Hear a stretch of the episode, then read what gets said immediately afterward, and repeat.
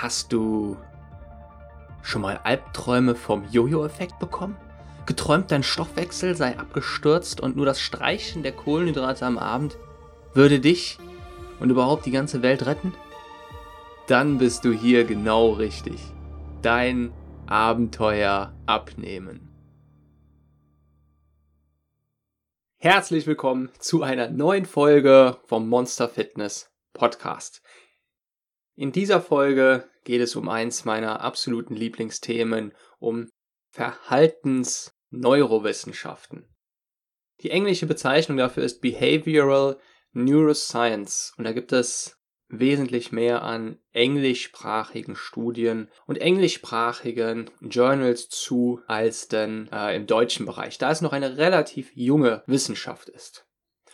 Und in dieser Folge möchte ich etwas genauer darauf eingehen, was so die neuesten Erkenntnisse sind in Zusammenhang mit unserer Motivation. Und die Erkenntnisse werden dich sicher überraschen, denn intuitiv machen wir es leider in der Regel falsch und sorgen häufig eher für Demotivation mit dem, was wir glauben, was denn Motivation auslösen würde.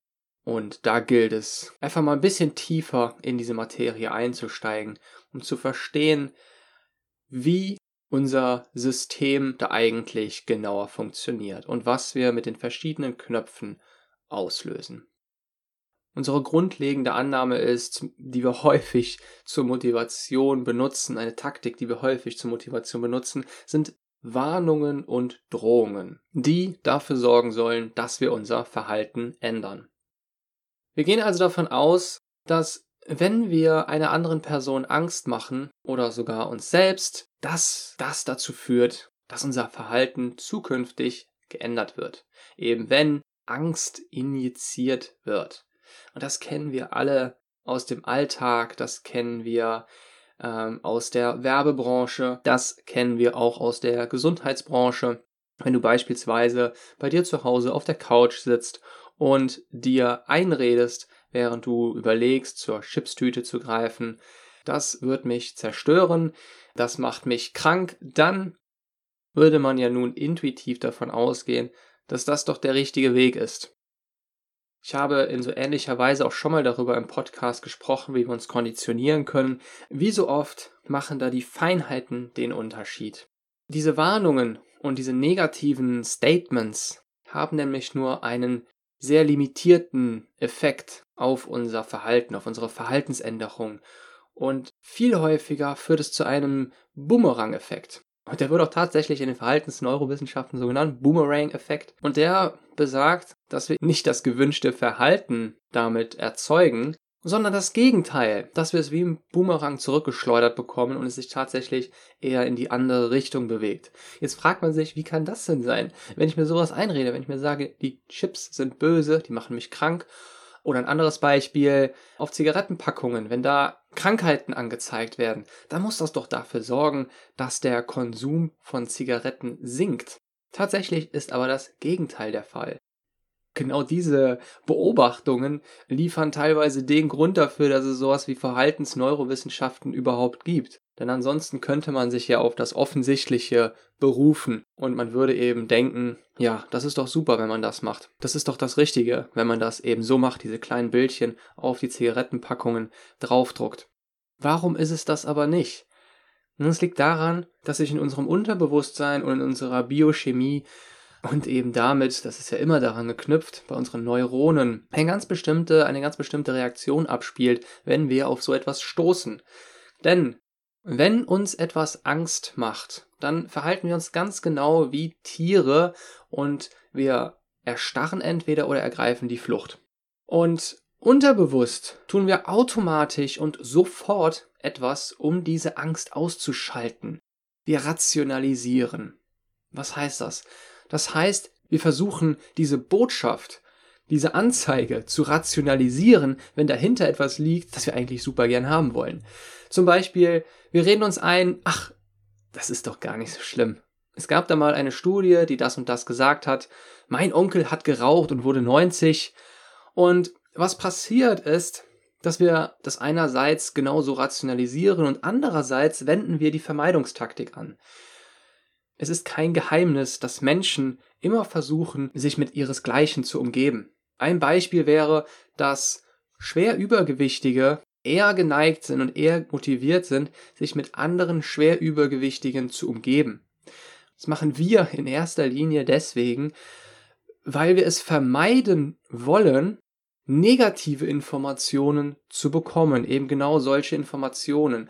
Und wann immer wir auf so eine Information stoßen oder auf so eine Person, wenden wir unsere Rationalisierungstaktik an, unsere Vermeidungstaktik.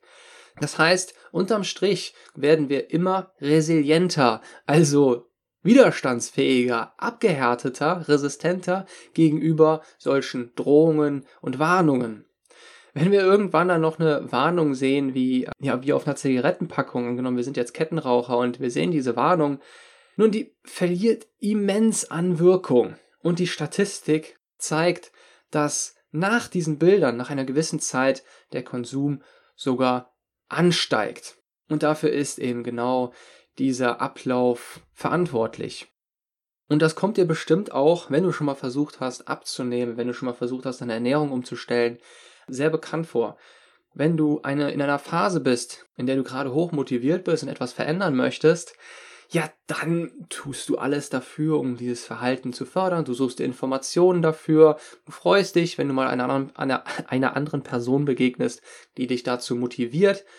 Aber wenn es dann wieder ins Gegenteil kippt, wenn du also dann dabei bist, ich sag mal, dich gehen zu lassen, wieder auf die alte Ernährungsweise zurückfällst, dann tust du alles dafür, eben genau diese Dinge zu vermeiden. Selbst wenn das eine Person ist, die dich motivieren will, dann sind wir eher geneigt, diese Person zu vermeiden. Und wenn wir auf etwas stoßen, was wir nicht vermeiden können, wie zum Beispiel der Kettenraucher bei diesem Bildchen auf der Zigarettenpackung, dann härten wir uns ganz einfach unterbewusst dagegen ab. Wir erhöhen unterbewusst unsere Resilienz gegen diese Informationen, die uns ganz einfach nicht passen. Wir rationalisieren die weg. Und ja, und was wir eben nicht wegrationalisieren können, das versuchen wir um jeden Preis zu vermeiden. Und damit führt es eben dazu, dass wir eher häufiger dieses Verhalten an den Tag legen als seltener. Generell sind wir Menschen, und das ist auch noch eine sehr wichtige, für viele ist es vielleicht offensichtlich, aber ich sage es einfach nochmal, weil es so ein wichtiger Grundsatz ist, um zu verstehen, wie wir funktionieren. Wir werden immer von positiven Informationen angezogen. Positive Informationen sorgen dafür, dass wir uns gut fühlen, schlechte Informationen sorgen dafür, dass wir uns schlecht fühlen. Und deswegen versuchen wir die von vornherein zu vermeiden. Es gibt da ein Beispiel oder eine, eine sehr beeindruckende Statistik, in der man sehen kann, wie häufig Aktionäre sich in ihren Account einloggen, um den Aktienkurs zu checken. Und das ist viel, viel häufiger der Fall, wenn die Marktlage positiv ist und viel seltener der Fall, wenn die Marktlage eben schlecht ist. Nun, wenn es bis hierhin offensichtlich ist, dann ist das die Konsequenz davon, aber bei weitem noch nicht jedem bewusst. Denn wenn wir nun zwei Experten um Rat fragen würden, Experte A, Experte B und Experte A sagt uns eher etwas Positives. Sagen wir mal, wenn es um eine Wahrscheinlichkeit geht, dann sagt dieser Experte, dass es zu 60 Prozent gut verlaufen wird. Mit einer 60%igen Wahrscheinlichkeit. Der andere Experte, der sagt uns eher etwas Negatives. Der sagt uns vielleicht, es wird nur zu 40 Prozent gut laufen. Also eine höhere Wahrscheinlichkeit, dass es schief geht. Nun tendieren wir automatisch dazu, demjenigen Glauben zu schenken, der die positive Information für uns bereithält. Und darüber hinaus inkorporieren wir diese positive Information auch viel besser.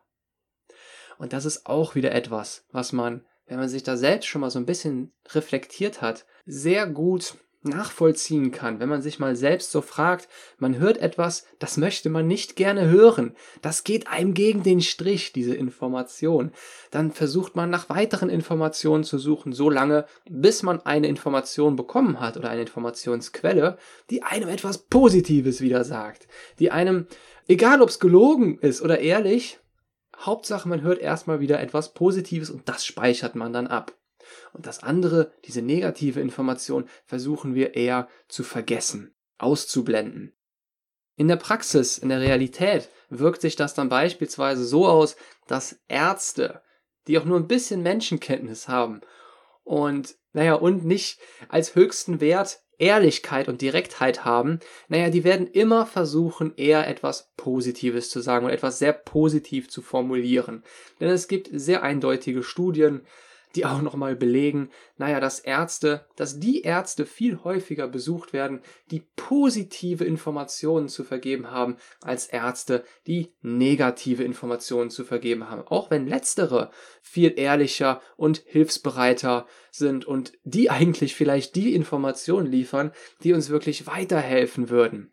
Dennoch ist es eben so, dass wir uns dazu entscheiden, wieder zu der Person hinzugehen, die uns etwas Positives sagt, auch wenn es das ist, was uns leider nicht weiterhelfen wird. So sind wir nun mal von Natur aus gepolt. Und so verhalten sich, ja, so reagieren unsere Neuronen und beeinflussen uns da, dass wir uns eben immer genau in diese Richtung hinbewegen. Ohne Training. Man kann sich immer verändern, man kann auch seine, ach ja, mein, sein Neuronenverhalten anpassen, aber von Natur aus funktionieren wir eben so. Nun ist noch eine ganz wichtige Erkenntnis, dass sich das aber im Laufe unseres Lebens ändert. Und das ist ein super, super spannender Punkt. Eine Studie von 2013 hat herausgefunden, dass unsere Fähigkeit, von positiven Informationen zu lernen, relativ gleich bleibt über unser gesamtes Leben hinweg. Auf der anderen Seite verändert sich unsere Fähigkeit, von negativen Informationen zu lernen. Negativen Informationen, die uns erstmal nicht gut fühlen lassen, sehr stark. Diese Kurve, die anzeigt, wie sehr wir von negativen Informationen lernen, kannst du dir vorstellen wie ein umgedrehtes U. Also, es bedeutet, Kinder und ältere Personen lernen am schlechtesten von negativen Informationen. Im Laufe unseres Erwachsenenlebens begreifen wir immer mehr den Wert von negativen Informationen. Und da kann man jetzt natürlich lange drüber philosophieren. Und da gibt es auch natürlich ganz unterschiedliche Meinungen dazu. Meine persönliche Meinung dazu ist, dass wir im Laufe unseres Lebens erstmal begreifen müssen und dass es einfach ein Lernprozess ist, dass negative Informationen vielleicht manchmal viel wertvoller, hilfreicher sind als einfach positive Informationen. Und als Kinder, Jugendliche und auch junge Erwachsene haben wir das einfach noch nicht so auf dem Schirm. Und wir freuen uns riesig, wenn uns irgendjemand das Bonbon vors Gesicht hält. Und wir beißen an, wir beißen viel eher an in diesem Stadium unseres Lebens, als wenn uns vielleicht jemand ja auf eine ehrlichere, direktere, aber eben dann auch negativere Art helfen möchte, also negative Informationen. Und ich glaube, das ist nochmal, also ich finde, das ist nochmal so eine ganz wichtige Erkenntnis, sowas zu begreifen. Dass wir von Natur aus uns diesen positiven Informationen hingezogen fühlen und es ein Lernprozess, ein Erfahrungsprozess ist, erstmal zu realisieren, dass das eben nicht immer das Wahre ist.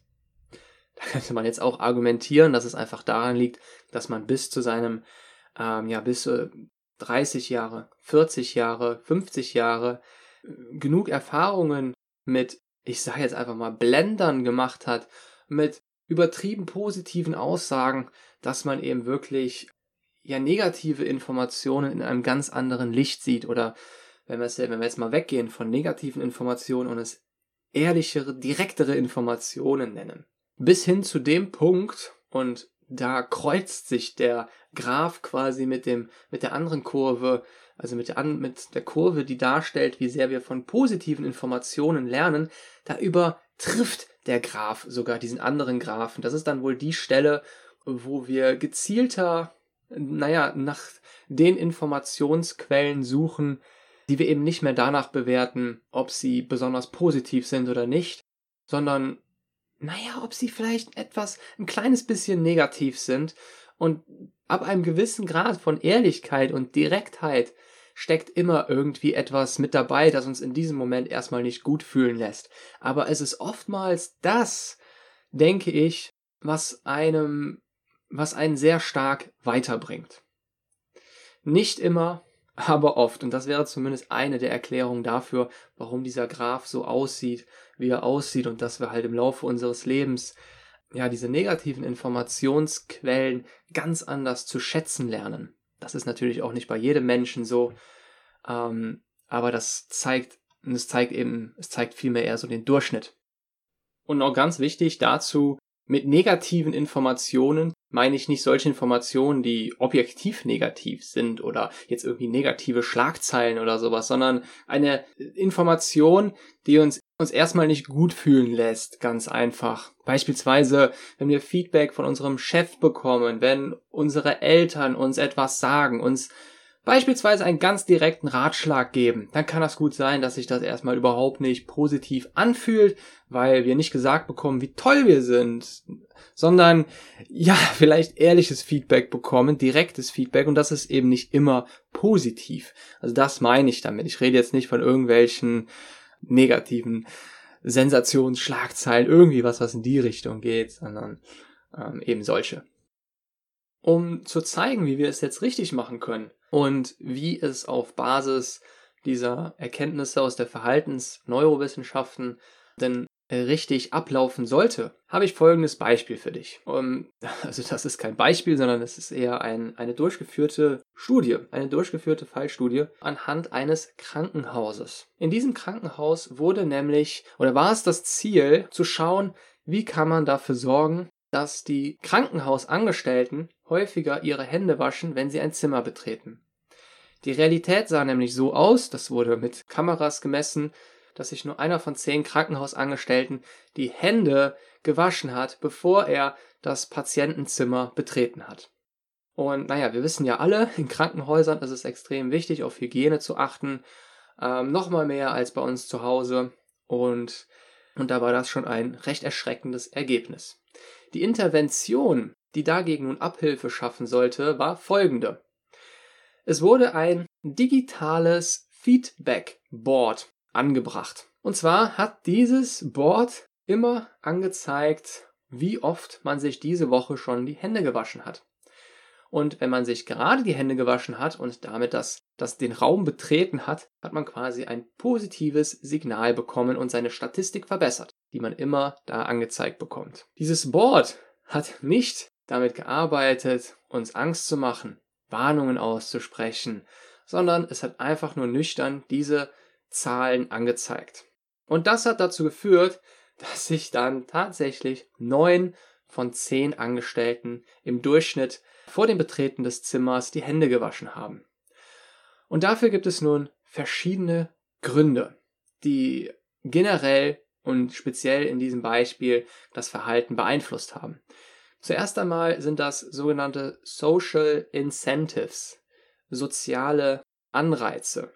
Und das bedeutet, dass wir generell viel motivierter sind, wenn wir sehen, dass andere ebenfalls dieses Verhalten an den Tag legen. Und wir uns viel eher dadurch beeinflussen lassen, wenn andere das sogar auch noch mitbekommen. Und bei diesem Board war es nun so, dass da auch angezeigt wurde, neun von zehn Krankhausangestellten waschen sich die Hände. Und allein diese Info, die an diesem digitalen Brett angebracht war, sorgte schon für eine starke Erhöhung naja, der Händewaschbereitschaft. Zudem gab es eine sofortige Belohnung. Es wurde sofort grün angezeigt, dass man sich die Hände gewaschen hat und damit seine Statistik verbessert hat. Und das ist ein neurowissenschaftlich gesehen ein unglaublich mächtiger Effekt, wie dir wahrscheinlich auch schon bewusst ist. Denn wir schätzen viel mehr diese sofortigen Belohnungen als Belohnungen, die wir vielleicht mal in der Zukunft bekommen könnten. Auch wenn die Belohnung in der Zukunft vielleicht viel höher ist. Das liegt daran, dass wir keine abstrakt denkenden Wesen sind, sondern wir sind fasziniert und immer wieder motiviert von der Karotte vor unserer Nase. Und wenn wir etwas sofort bekommen können, nehmen wir diese Belohnung als viel toller und stärker wahr als irgendetwas, das mal in der Zukunft sein könnte. Und die Taktik hier ist, dass wir uns selbst sofort belohnen für Aktionen, die einen großen Einfluss auf unsere Zukunft haben. So können wir sehr effektiv unser Verhalten verbessern und diese Lücke zwischen zukünftiger Belohnung und der jetzigen Aktion überbrücken. Das nächste ist, dass es sehr, sehr wichtig ist, den Fortschritt wahrzunehmen und sich nicht auf den Rückschritt und die Fehltritte zu konzentrieren. Genauso war dieses digitale Brett nämlich auch konzipiert. Es hat immer nur den Fortschritt angezeigt. Wie oft das eben hinzugekommen ist und nicht den Rückschritt, nicht die ganzen Fehlschläge. Was dann eben auch nochmal dafür gesorgt hat, dass man wesentlich motivierter war, eben genau dieses Verhalten an den Tag zu legen, anstatt, und das ist jetzt bei diesem Punkt der, der kritische Unterschied, anstatt dieses Brett auch einfach zu vermeiden, quasi einfach versuchen nicht mehr wahrzunehmen, es zu ignorieren. Das wäre nämlich auch eine, ja, es hätte ein wahrscheinliches Verhalten sein können, wenn man beispielsweise mit Warnungen, Drohungen, negativen Informationen gearbeitet hätte und die Rückschritte und Fehler angezeigt hätte. Dann wäre die Wahrscheinlichkeit nicht gering gewesen, dass dieses digitale Brett nicht dazu geführt hätte, dass sich neun von zehn Leuten die Hände waschen, sondern dass neun von zehn Leuten dieses Brett einfach komplett ignorieren und vermeiden. Und nun als letzter Punkt hat dieses Brett in diesem Beispiel ein Gefühl der Kontrolle vermittelt, was auch nochmal sehr wichtig ist für unsere Motivation. Wenn wir nicht das Gefühl haben, die Kontrolle über etwas zu haben, sind wir automatisch demotivierter. Wenn das Brett uns anzeigt, wie es läuft, was wir für Fortschritte machen, wenn wir die Übersicht haben, wenn wir Feedback bekommen, sorgt das alles dafür, dass wir das Gefühl haben, auch die Kontrolle darüber zu haben, etwas zu verändern. Und das sorgt eben für Motivation. Unser Gehirn ist immer, unsere Neuronen sind immer auf der Suche nach einem Gefühl der Kontrolle. Und das ist genau das, was so ein Feedback Board eben macht. Es zeigt uns, hey, du hast die Kontrolle. Du kannst das verändern. Und um nun noch ein sehr beeindruckendes Beispiel zu nennen. Die britische Regierung hatte lange Zeit Probleme damit, dass die Leute im Land rechtzeitig ihre Steuern zahlen. Die allermeisten haben ihre Steuern viel zu spät bezahlt. Und die britische Regierung hat immer wieder Briefe rausgeschickt, in denen sie dann noch immer wieder angedroht hat, Warnungen reingeschrieben hat, was aber eben alles nicht geholfen hat. Es hat zu keiner Verhaltensveränderung geführt.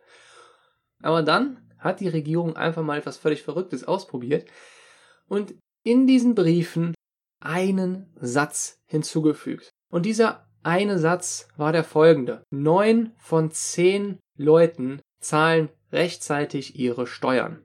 Und die Reaktion darauf war, dass 15 Prozent der Personen früher ihre Steuern gezahlt haben. Nur durch diesen einen Satz. Das bedeutet, dass die britische Regierung dadurch 5,6 Milliarden Pfund bekommen hat. Durch einen Satz, der auf diesen sozialen Anreizen basiert. Nämlich, dass wir nicht, dass wir unser Verhalten an andere anpassen und dass wir nicht schlechter sein wollen als andere und es uns wichtig ist, was andere tun und denken. Und dieser eine Satz, dass generell neun von zehn Personen rechtzeitig ihre Steuern zahlen, hat zu dieser Anpassung der individuellen Personen geführt. Also um das alles nochmal zusammenzufassen. Unsere intuitive Annahme ist, dass Veränderungen schlecht sind. Tatsächlich ist aber von Natur aus das Gegenteil der Fall. Wir werden nur im Laufe unseres Lebens in die andere Richtung hin konditioniert, wie du auch schon in der Folge zum Super Mario Effekt gehört hast. Unser Gehirn ist von Natur aus darauf ausgerichtet, Fortschritte zu machen und sich anzupassen. Und es belohnt uns mit guten Gefühlen, wenn wir genau das tun. Nur wenn wir es falsch machen, dann kommt es uns so vor und fühlt es sich so an, als seien Änderungen und Anpassungen etwas Böses. Und zwar je älter wir werden. Das hat aber nichts mit unserer Genetik oder mit unserem Gehirn zu tun, sondern eben damit, dass unsere Motivationstechniken wie sie heutzutage immer noch sehr, sehr häufig angewandt werden, oft auf falschen, sprich destruktiven Annahmen basieren und wir uns daher oft unbewusst Strategien bedienen, die uns eigentlich immer mehr demotivieren. Also, es kommt darauf an, mit unserem Hirn zu arbeiten also damit, wie unser Hirn gerne funktionieren möchte und unsere naturgegebene Tendenz zu nutzen, Veränderungen und Lernen als etwas Positives zu sehen und es richtig zu machen. Und dabei wünsche ich dir ganz viel Erfolg, viel Spaß. Wir hören uns nächste Woche wieder. Dein Monster Coach.